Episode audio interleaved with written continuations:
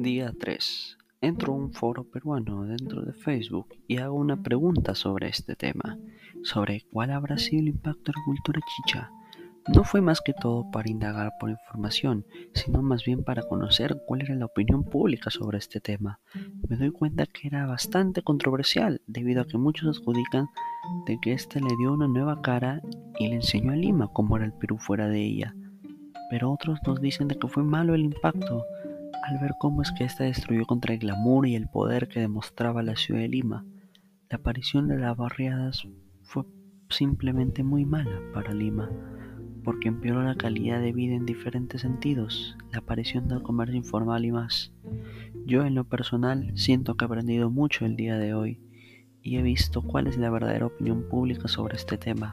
Así podré ya esperarme un impacto del cual tendrán los alumnos al escuchar todo esto.